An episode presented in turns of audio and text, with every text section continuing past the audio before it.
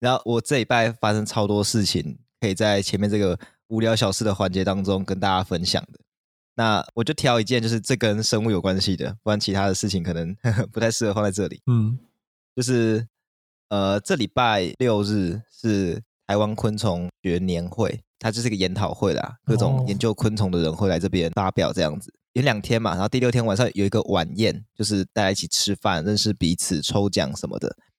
然后我们的这个萧理事长，也就是我的老板呢，他就觉得说，这个只有吃饭不够好，我们必须要多一些有趣的环节。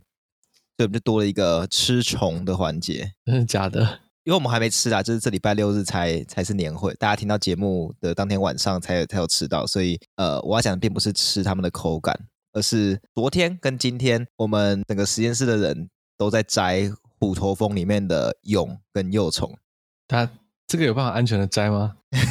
反正是呃，有一个老师他先去，哎，这我也是现在才知道，就是有人在帮忙做这件事情，就是。我打电话请这个公司说，我想要一个虎头蜂巢，然后他就搞给你这样子。哦，对，然后就搞了一个超级大的那个黑腹虎头蜂的巢，超级大。嗯、然后我们就一个人穿的那个养蜂人家穿那种防蜂衣，在在外面割，把那个巢片一片片割下来，就有成虫就赶快全部赶走，不要让它跑到室内，然后把那个草片递给室内的人，我们就在里面把那个。蛹跟幼虫就是抓出来，然后分开放在袋子里面，这样子，专门 for 礼拜六拿去做来吃的。哇，很酷哦！讲的我也想，我也想吃吃看，感觉平常是弄不到这样的食材。真真的真的真的，这个经验蛮难得的。而且我我刚刚其实浮现一个画面，就是我之前那个高中的时候，我们学校里面有一棵虎头蜂，哎，不是虎头蜂，长角蜂的蜂巢啊，它没有爱到任何人哦。嗯、结果就是学校说要拿喷火枪把它喷，就把它烧掉哦。然后我当时就跟几个同学就嗯不忍心啊，因为我们是生物研究社的嘛。然后我们就想说，哎，它好像对人没什么警觉心。然后我们就靠近了虎头蜂巢，然后我们就在那个、呃、长角蜂巢，哦，长角蜂巢对，我们就弄了一个大塑胶袋，然后在袋口弄了一个绳子，就是一个机关绳，就是我们套上去之后可以快速拉紧，嗯、然后我们可以隔很远拉另外一端把它松开，所以我们可以套紧它之后把它连树枝一起折下来，然后换到新的地方去，然后再、嗯、再远远的把。袋子松开，很聪明嘛？这样听起来，这个机关听起来好像不是，好像蛮专业的。就就把它粘粘到别的树枝上，不在学校里面的树枝上，然后把它松开。结果超蠢的，我就是我套，然后我第一次第一次就套啊，糟糕，没套到，被树枝卡住了，就套不上去。然后那个那些长角蜂开始狂盯我，然后我就跑掉了。然后就两节课后回来，我们再回来，那个他们已经拿火枪把它烧掉了。啊，我们我们计划超久哎，就是觉得我真的真的超级痛，因为我有去割巢片，我也有负责那个取蜂蛹跟幼虫。嗯，我觉得就算你穿的风衣割巢片，其实你还是会有那个恐惧感，而且你会有一种就是我要死了。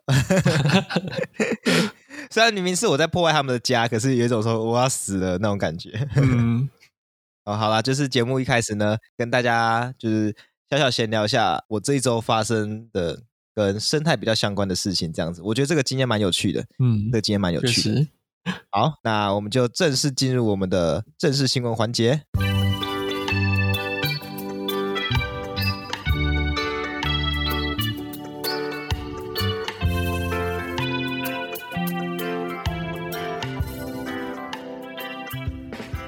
Hello，大家好，这里是 TPHA 台北城市狩猎的 Podcast 节目。欢迎来听我们的生态杂谈，一起了解台湾和世界上的生态议题与时事。我是世祥，我是口勇。我们每个礼拜六中午十二点都会准时上架。那我们是一个生态导览的团队，专门带大家到都市近郊或是浅山，寻找各式各样的野生动物。那欢迎有兴趣的朋友到 Accupass 来报名我们的固定活动。如果自己有自己比较偏好的时间呢，也欢迎到我们的脸书粉专来跟我们约其他的时间哦。好，那我们进到今天的第一则新闻，是在讲国家地理频道摄影大赛的摆拍争议。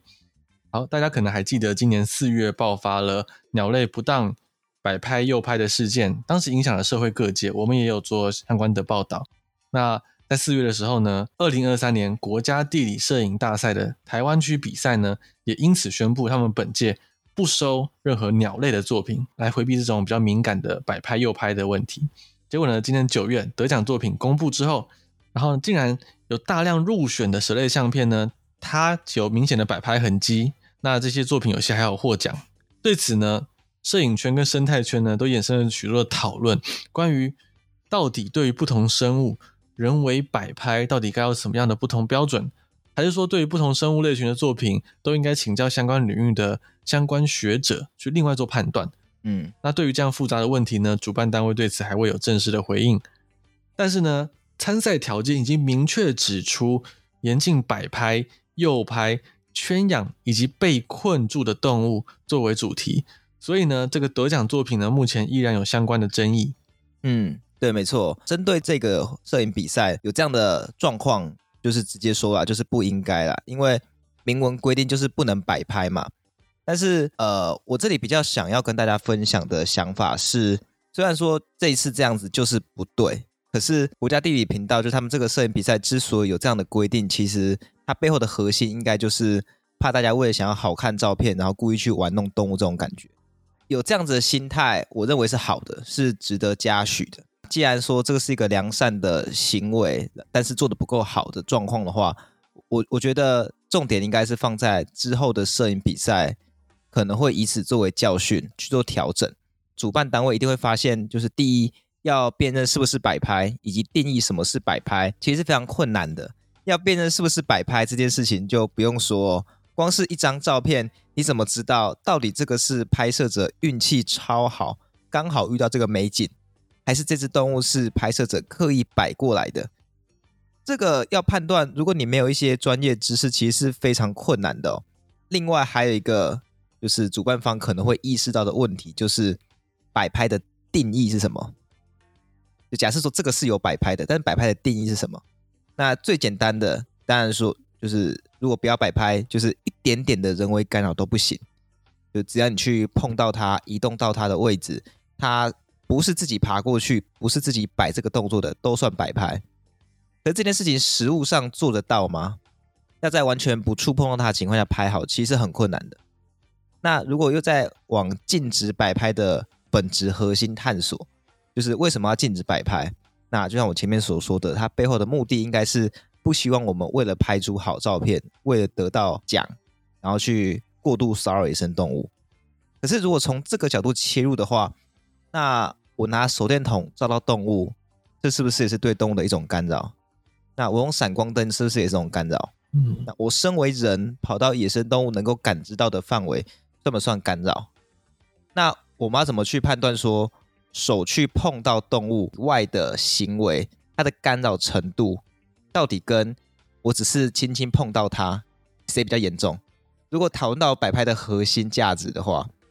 你要去定义什么是摆拍，什么是不应该在摄影比赛当中去做的，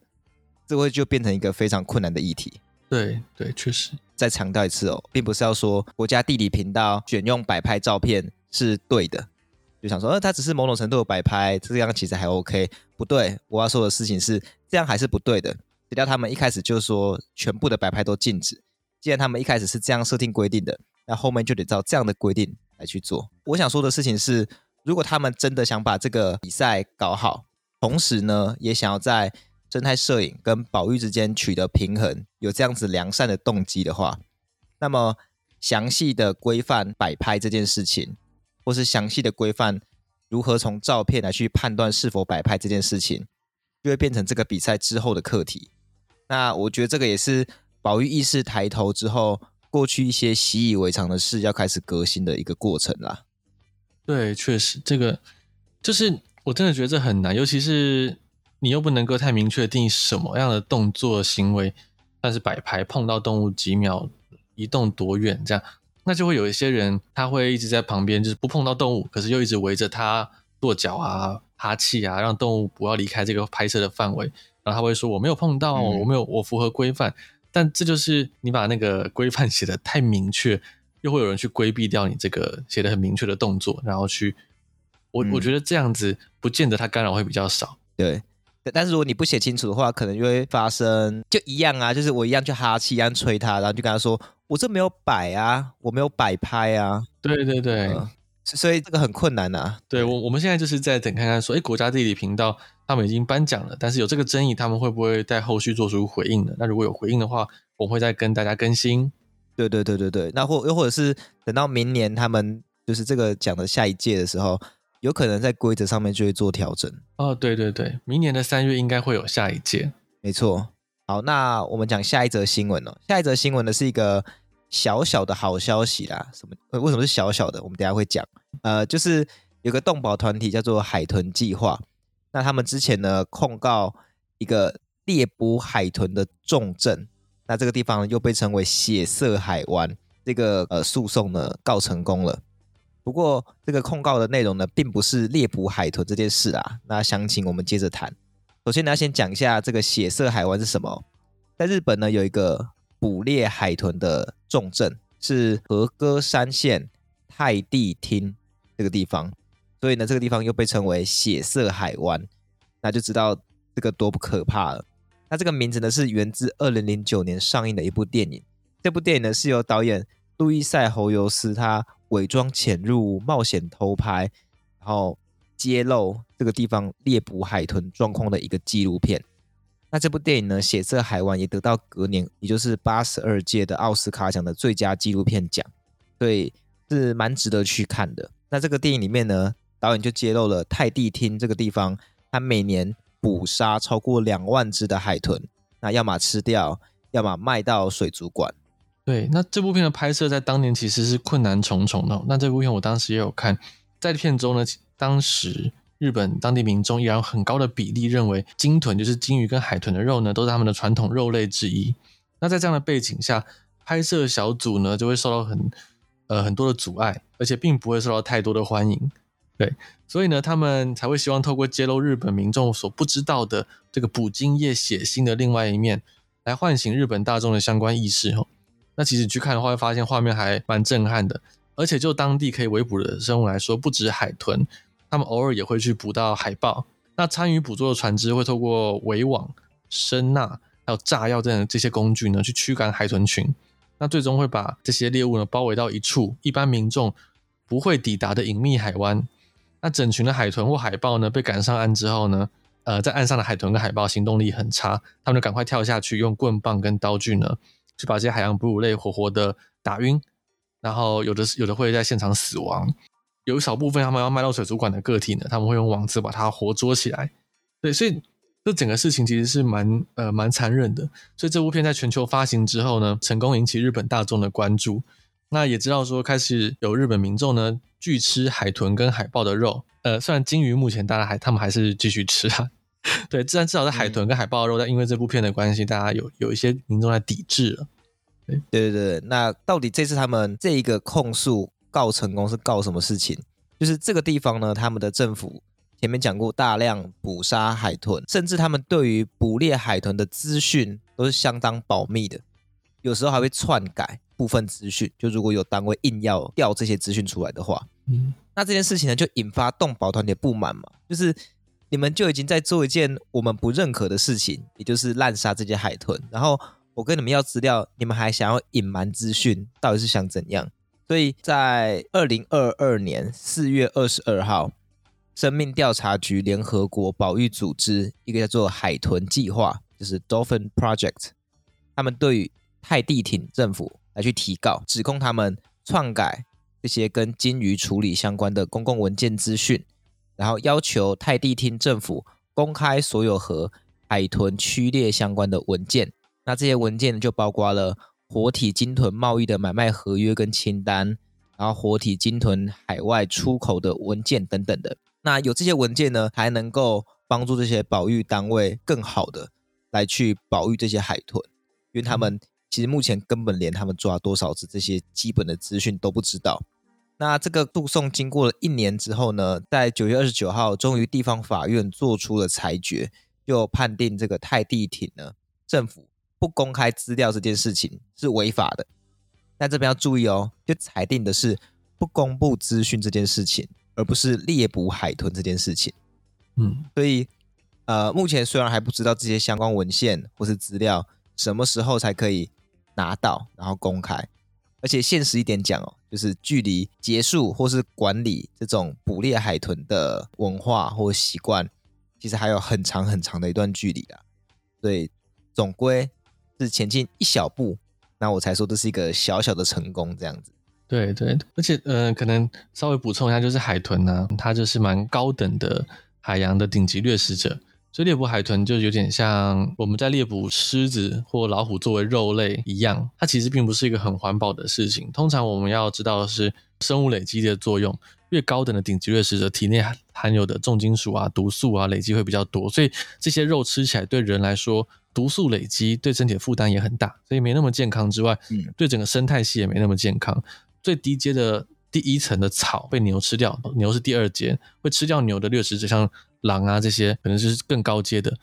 我们去吃越靠近低阶的，它其实生物散失的能量比较比较少，所以其实对整个地球环境来说比较环保。所以我们一般会被避免是高阶掠食者。但大家都知道，海豚是高阶掠食者，所以就算你说它是曾经是传统猎物，但在现在地球村在国际保育的趋势下，其实大家也会建议，就算真的是有这个传统，也不要去吃高阶掠食者。对对对对，我觉得传统这种事情。或是文化这种事情，其实常常被当做是一个呃，我们有权利能够合法做这件事情，做某些事情的，当做是正当的理由啦。嗯，不过其实我觉得，我觉得这是为难的点，因为文化确实对人类这个物种来说是好像是蛮重要的，我们会在乎文化这件事情。但是其实随着时时代进步，好比说台湾现在还会吃狗肉吗？或是？其实全世界吃狗肉、吃猫肉这种事情已经变少了，那这件这个就是一种文化的的改变嘛，嗯，就是我们现在反而会觉得说，呃，吃狗肉、吃猫肉是一件我们无法接受的事情，所以文化其实是可以可以去改变的。那更不用说，就是今天如果时代的改变，促进的是我们对于某些知识的更加的掌握，比方说我们知道了，如果我们太过度的去吃一些高等的掠食者的话，其实对我们身体不好，对地球大自然也不好。那呃，是不是能够跟这些在执行这些传统文化的人群来去协商这件事情？我觉得其实是可以的，而且目前的成功案例也不在少数。我觉得都是沟通了，要持续沟通。对，要要持续沟通。好，那我们今天第二则新闻呢，就到这边告个段落。接下来呢，进入到我们有趣新闻环节。好，那今天的有趣新闻呢，我们要来聊的是慈鯛。那慈鯛呢，是一类鱼的总称啊。呃，我们台湾最熟悉的应该是吴锅鱼，吴锅鱼就是一种慈鯛这样子。然后很多慈鯛也是观赏鱼，就是别人会养来水族缸里面养着看的那一种。所以这个应该就是一般大众对于慈鯛的印象了。不过对于那些就是对生态、对生物、对演化、对分类。有兴趣的人来说呢，慈鯛其实在这些人的心中有另外一个印象，就慈鯛是一个很特别的类群，在非洲东部有一个世界第二大的淡水湖，叫做维多利亚湖，在这个湖里面呢，有高达五百多种的慈鯛，而且这么多种的慈鯛呢，都是在短短的一点七万年内演化出来的。嗯，好，呃，大家听到这边可能没什么太大的感觉。他说：“嗯，五百多种，嗯，一点七万，这到底是多还是少？诶，一般人可能觉得一点七万年很久啊，但其实，在演化学上面，一点七万年真的不是一个太长的时间。嗯，真的算是蛮短的。这个事实呢，有两个很令人惊讶的点哦。第一个就是，短短的一点七万年就演化出了五百多种，非常的惊人。那第二个令人惊讶点就是。”前面刚刚讲到的，在一点七万年跑出这么多种的慈鯛这件事情，是在大家都同住在一个没有隔离的地方这个情况下发生的。这个隔离是什么意思？这个我们现在来娓娓道来哦。就是呃，先讲一下物种啦，就是物种到底是什么？首先呢，身为一个分类学家，我想要先跟大家说的事情是，物种跟品种是不一样的。超在意，超在意，这是我的洁癖啊！我我觉得绝大多数人有时候会把物种讲成品种，是因为他想要凑两个字。对对对，就是我讲说，呃，像这样的一个种，大家可能会觉得讲起来很很不通顺，所以就抓了一个就是跟“种”这个词能够搭配的的两个字的一个词。那大家第一个抓的是品种，因为大家最常听到，所以才会有这样子误用的情况。不过，呃，我我们身为一个生态新闻报道兼要点教育性质的频道，这边就跟大家稍微介绍一下，简单的分法啦，人为的叫做品种，自然形成的叫做物种。我觉得一个比较简单的分法可以像这个样子。嗯，所以呃，博美犬啊、拉布拉多啊、雪纳瑞啊，这些都是狗这个物种下面的不同品种，因为这都是人为选育出来的，它们并不是在地球上面呃原原本有一群狗，然后经过了很多好几万年的时间之后呢，他们渐渐的跑出了博美犬、拉布拉多，不是，他们是人育种筛选出来的，所以这种人为的叫品种。那像是雨伞节、刺尾青竹丝，然后非洲象、狮子这种，这也是好几好几万年、几十万年这个大自然的自然选择、天择之下慢慢跑出来的东西，不是人去选育出雨伞节，或人去选育出非洲象。那这种自然形成呢，就是不同物种。嗯，那还有一些种字辈的相关名词啊，什么亚种、变种，这个。太复杂了，如果听众有兴趣的话，就在留言跟我们讲。不过我们这边，我们是尽量还是以大众会接触到东西为主，所以呃就不讲这么细的东西。这样子，有兴趣再说。好，那我们回到物种哦，就是关于物种定义呢，这个可以说是一个哲学命题啊，是真的是这个哲学命题。我我觉得这边可能要请大家稍微想象一下，我我尝试看看能不能把这个地方讲的让大家比较能够接受。大家可以想象，物种都会演化嘛，所以如果把我们人呐、啊，我们人物种所有的物种一直往前推，一直时间一直往前推，往前推，往前推，应该可以找到一个共同的祖先。嗯，可能在几亿年以前有一个共同的可能单细胞生物，那经过好久好久好久的时间，一个变两个，两个变四个，那他们就越来越远，越来越远，越来越远，越来越没有关系，然后各自变得很复杂，最后经过了好几十亿年之后呢，变成像我们这个样子。类似这种感觉，大家可以想象，这样子其实就很像是几十亿年的一个超级大族谱，嗯，就是什么我我爷爷奶奶生出我爸爸妈妈这种感觉，超级大族谱。那大家可以想象，过了几十万、几百万年之后，我们往未来推的话，我们自己的小孩应该也跟我们自己截然不同了吧？就几十万、几百万哦，大家可以想象，人类历史，我们现在是西元二零二三年嘛，也也就两千多年。那你要往到那个西元之前推，可能也就几万年。可是你往未来推几十万、几百万年之后，那时候人类应该跟我们现在人类会有蛮大的差别，环境可能也会有蛮大的差别了。嗯，所以呢，对于物种的这个哲学点是在于说，到底是怎么去定义不同物种这件事情？因为我们现在讲的所有物种都是在我们现在这个时间点上面来去切一刀。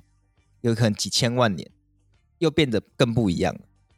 所以这个物种定义很大程度在于说你在哪个时间点来去做定义这件事情。所以你甚至也可以说物种本身是不存在的，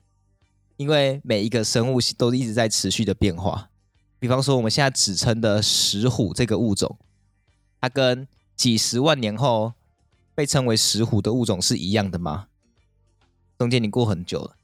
我们现在称为人类这群人，跟几十万年后被称为人类那群人，他们是一样的吗？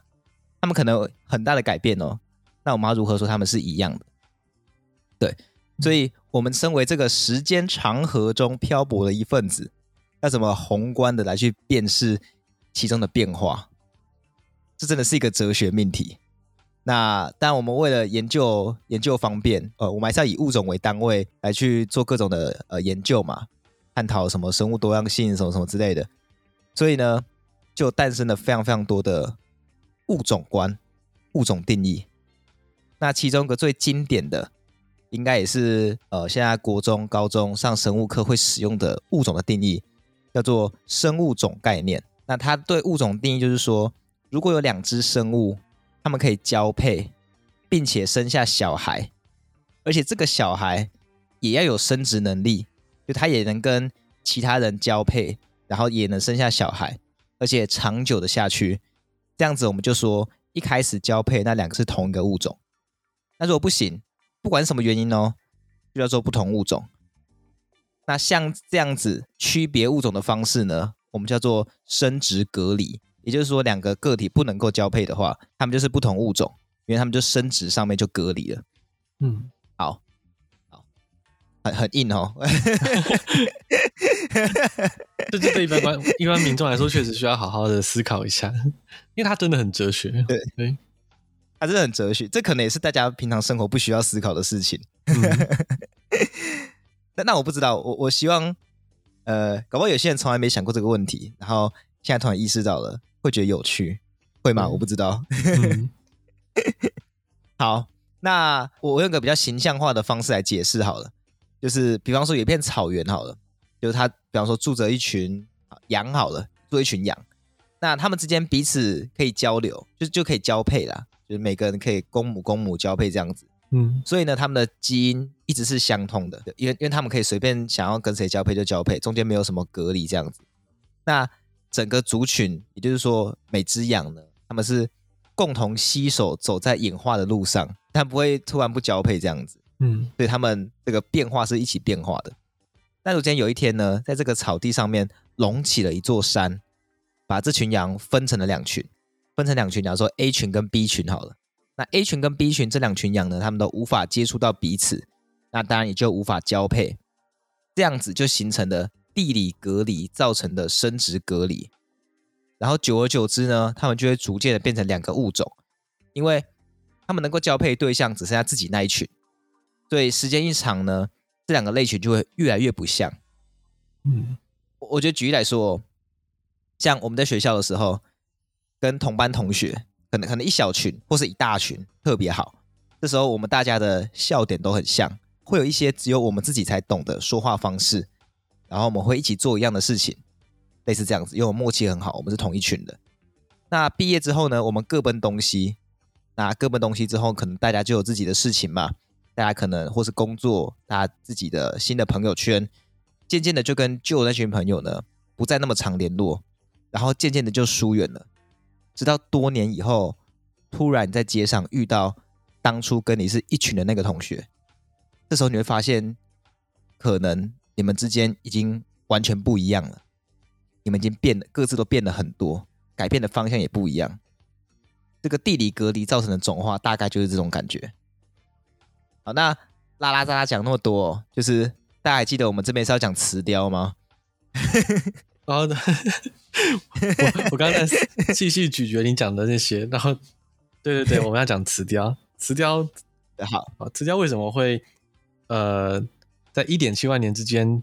就这么快速的分化成五百个物种呢？呃，知道这个所谓种化跟物种定义之后，我们再来回顾，回去细细品味刚刚的词雕。一点七万年演在同一个湖，没有地理隔离，也种化成五百多个物种，在同一个湖里面哦。这种情形呢，我们呃比较学术的词叫它同域种化，同一个区域种化，就是种化就是形成一个新的种啊，叫种化。嗯，那刚刚我讲的地理隔离，那叫异域种化，异就是不同的相异，不同的区域种化这样子。异域种化很好理解，我刚刚讲那个同学那种感觉哦。那同域种化这个就很特别，那这是怎么做到的？我再举一个同学的例子哦，就是有没有那种同学，你刚开学的时候你们会走在一起，可是到学期中间，明明你们都在同个班里面哦，天天见面哦，可是因为种种原因，很多可能的原因嘛，跟你们吵架，或是呃一个比较喜欢读书，一个比较喜欢玩，渐渐的、渐渐的、渐渐的到。学期末的时候，你们已经不同群了，但明明你们都在同个班里面，哦、就是同一种话。那班级感情不好吧？哎，你没有这种经验吗？嗯，好像还是有哎，不过比较少哎，好像。可是我知道有有有有一些同学，他们那几群会会时有时时有动态这样子，然后就会再分裂这样。哦，对，女女生的团体比较多，会这样子哈。哎，等等，我们班男生国中、高中，哎，高中是男校，就是国中、国中、国小的男生都一一整坨这样子，好像没有什么分裂过啊。可能比较可能男男生比较笨吧，不知道。但我有过哎，就是刚开学的时候，大家都还很那个嘛，很很怯生生的，就是不敢到处交流什么的。然后就可能会有一两个，就是那种比较开朗的同学。然后就主动找你聊天，一开始都很正常，对，就觉得说哦，那就是个开朗的同学。可是渐渐的，你发现这个人很怪，他的开朗完全就是因为他很怪，哦，他很会做一些奇怪的事情。啊，莫名其妙发脾气。哦，然后渐渐的你就不想再跟他来往了。那、嗯、反正就是前面一开始他他是个很开朗的人，然后你可能很很熟，然后到后面发现你觉得他对你对你而言怪怪的，然后你们前面还同个学期同一班，可是就渐渐的不想要跟他在一起这样。子。哦，我大概懂你的意思，确确实啊，确实可能，嗯，你这样我就回想起来，确实会这样。对，那我们回来讲辞雕，对对对，那辞雕就差不多这样子哦，就只是他们当然不会你好我好大家好啦，他们是呃这样子哦，就是一开始在维多利亚湖的时候，最一开始最一开始一点七万年以前，所有的辞雕都是同个物种，但是呢，就像是你我呃你妈妈你爸爸你同学都长得不太一样。同个物种之间呢，其实是也会有一些变异的，所以呃，举例来说，举个例子，就是原本那群雌雕呢，它们的变异，它们长出了看起来像是有嘟嘴形状的，跟没有嘟嘴形状的。哎，我讲是真的哦，真的例子就是有有一些雌雕，它的嘴巴是像嘟嘴一样的，有一些雌雕是没有嘟嘴的。那有这样的变异，其实是跟它们偏好的食物有关系啦，就是呃，自然选态下面跑出这样子的变异，这样子。那到这一步，他们都还是同个物种，可是不一样的事情是，研究发现，当他们因为偏好的食物而产生出这样的变异之后呢，有嘟嘴的雌雕其实会偏好去跟也有嘟嘴的雌雕交配，然后没嘟嘴的雌雕呢，也是偏好跟没嘟嘴的雌雕交配。久而久之呢，就即便一开始就算他们有这样子的偏好，你硬要他们交配，他们还是可以交配。可是时间一长，他们只靠自己的那种感觉，他们就只跟自己想交配的人交配。时间一长，有嘟嘴的雌雕跟没嘟嘴的雌雕，他们就再也不能交配了，就变得有生殖隔离。可是他们明明还生活在同一个水域，但是因为这个偏好而产生的生殖隔离。那这个嘟嘴只是其中一个这样子的特征呐、啊，还有很多其他特征影响交配偏好的案例。那因为这样子的原因呢，就到现在跑出了五百多种辞雕，对，这个算是一个生态学、生物学上面特别又经典的案例啦，这边分享给大家。哦，那还蛮酷的。对对，那那我其实看这边，我有个感觉，就是、嗯、如果说全世界的帅哥只想跟美女就是交配，就就在一起啊，觉得那讲招聘交配有点奇怪，都会有黄标。就是全世界的帅哥跟全世界的美女，呃，只只想跟美女交往，然后美女也只想跟帅哥交往，然后不要讲长得比较不好，不要讲，没办法圆的吧？好难讲，圆不下去。好，我觉得你跟他讲讲这么那个，你就讲、呃、高的高高的可以吗？高的对。好，全世界高的男生都只想跟高的女生在一起，然后矮的男生都只想跟矮的女生在一起，然后久而久之呢，就会出现非常极端的，全部都是高的男生女生，跟全部都是矮的男生女生，然后就变成两种人类，嗯、就是高人类跟矮人类这样子，就很酷啦，很酷，这是一个蛮特别的案例，对、嗯、研究的这个学者呢，也就非常有兴趣这样子。嗯，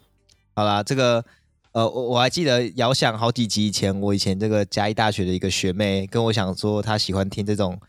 这一类的知识啊。希望你还在听哦，希望你还在听我的 podcast 啊。好，那这则新闻到这边结束。那感谢大家的收听。那我们结束了吗？还没，我们因为 对，因为呢，什么转场？这周的有趣新闻实在是太多了，所以我们比较想要多跟大家分享，所以我们还多准备了一则有趣新闻。好，那这则有趣新闻在讲什么呢？就是我们要分享一个蛮让人跌破眼镜的研究结果。嗯，就是大家在调查，呃，哦，当然了。就是呢，有研究者在调查非洲的动物里面，他们最害怕的是哪种动物的声音的时候，他们发现人类的谈话声竟然是最让非洲野生动物害怕的声音，那甚至胜过一般大家认为的非洲顶级掠食者狮子，或其他可能像花豹这些动物的的声音。然后这个实验是怎么做的呢？这个实验呢，他们会在水池旁边呢播放不同动物的声音，然后呢去估算动物因为不同声音而逃走的时间。那最后发现人类的声音拔得头筹哈，绝大多数的生物呢都会非常快速的从现场逃走。只有非洲野犬和非洲象这两种生物，它似乎更害怕呃狮子的声音。其他包括羚羊啊、斑马啊、犀牛、河马，甚至狮子自己，都最害怕人的声音。对，但狮子自己就不奇怪了，因为狮子干嘛害怕自己的声音？对，对。那他们其实另外还有额外做，就是因为动物逃走之后，发现发现声音没有再再继续放出来，那动物可能会再回到水池，所以他们就还有做另外一个实验是。动物确实放弃水池的时间，那嗯，一样也是非洲野犬和非洲象比较怕狮子，而不是人类。那还有多了一个花豹，也在这个项目里面似乎更怕狮子，但是一样几十种的非洲动物都是比较怕人类的。这个实验它其实也没有明讲说为什么他们会这么害怕人类，但是其实可能盗猎活动确实有影响。那这些盗猎活动的强度呢，除了真的严重威胁了整个生态系统之外呢，也可能被整个生态系统中的生物正式的视为最大的危险了。这个实验的最大的结果，应该就是动物对于人类的恐惧，甚至远大于狮子这样子在自然当中的顶级掠食者。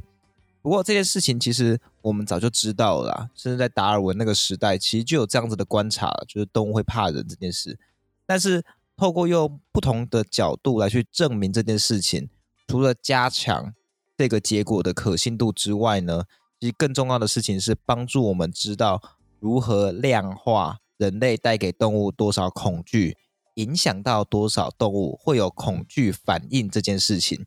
可能是这个实验呃一个比较有趣的延伸讨论。那这对促进人类跟动物和谐相处是非常重要的哦，因为在文章当中其实也有提到，要让动物跟人类和谐相处。其中一个努力的方向就是让动物去习惯人类的存在，也就是透过像生态导览这样子的活动，让动物真正的习惯有人类的存在，进而降低恐惧而造成他们异常的行为。这样子。不过这件事情呢，其实不止对于动物是挑战，就连对人类也是挑战哦。毕竟还是很多人会怕各式各样的野生动物的。对，是是确实。那之前也有听过许多相关的学者在研究大型哺乳动物的学者表示说，盗猎的加剧和枪支的使用呢，其实正在导致非洲动物的第二波大灭绝。那为什么说第二波呢？因为第一波呢，一般相信是人类开始是会使用工具跟武器，带着长矛跟弓箭等武器离开东非大裂谷之后呢，从化石证据能显示，当时的非洲草原呢，由于人类迅速的扩张，成为非洲最新的顶级掠食者。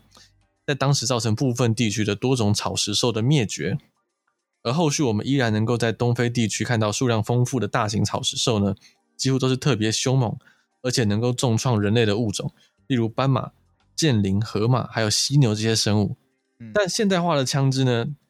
已经不同于长矛跟弓箭了，它完全克服了以以往需要围捕跟肉搏的这种障碍，让河马跟犀牛等生物也开始对人类产生恐惧了。在以往啊，他们的他们的皮肤比较厚，力气也比较大，自己也本身比较巨型、比较巨型的这种生物呢，其实是不用害怕人类的长矛跟弓箭的。但现在他们产生的恐惧，其实这并不是一件好事哈，会让动物产生这样子的反应，那么的恐惧，也不是人类身为万物之灵该有的样子。我觉得，嗯，现在人类会更像是地球之癌的那种感觉。对 好，那这则新闻到这边。就是有点让大家出乎意料的是，就是非洲的万兽之王，让大家感到害怕、闻风丧胆的物种已经不再是狮子了。好，没错。好，那接下来呢，进入到我们让我们怀念它的环节。好，那今天第一个要怀念的对象呢，也是一个走私案哦，在过去七个月。巴黎戴高乐机场呢，已经收到了七百一十八个动物的头骨，其中呢有将近四百个是濒危或是易危的灵长类动物的头骨，而且这些走私头骨呢，都是从非洲的卡麦隆运到美国的，那恐怕是同一个集团所为啦。就唉，让我们怀念他们，嗯，也不知道为什么会需要这么多的动物头骨。然后第二个要怀念的对象呢，是一只猪颈斑鸠。在十月一号呢，在台南有民众通报，有一只猪颈斑鸠好像被困在某一个装置艺术里。那这个装置艺术呢，它是一个废弃的电线组成一个直径两百七十公分的一个球这样子。那虽然这只朱颈斑鸠呢，后来是有被救出来了，不过我觉得这也让大家提起了一个警觉心呐、啊，就这些习以为常、美化市容，甚至有传达理念的装置艺术呢，可能也会成为一种生态陷阱。对对对，其实很多人不知道的是，我们无心做出来的一些非自然的物品，都会成为生态陷阱。其中一个就是大家觉得，呃，大片落地窗的房屋。特别漂亮，也它也特别，有时候也特别贵，就很有设计感。但这种窗户其实对鸟来说是一种生态陷阱，它们没办法去辨识说这边有玻璃的存在，所以常常会造成大量的鸟去撞击，然后造成死亡。这个叫做窗杀。那其实都市中的生态陷阱或大或小无所不在，只是我们必须要有这个敏感度去发现说是不是有动物真的被困住了，会可能会被困住这样子。嗯，没错没错。好，好，那。今天我们的节目呢，就到这边告个段落。那喜欢我们的频道呢，记得到各大 Podcast 平台给我们五星好评。对于我们或是什么生态议题有兴趣的，也欢迎透过 s o n o 的赞助连接或是我们的 Google 表单跟我们说哦。那今天这集就这个样子，我们就下次再见啦，拜拜，拜拜。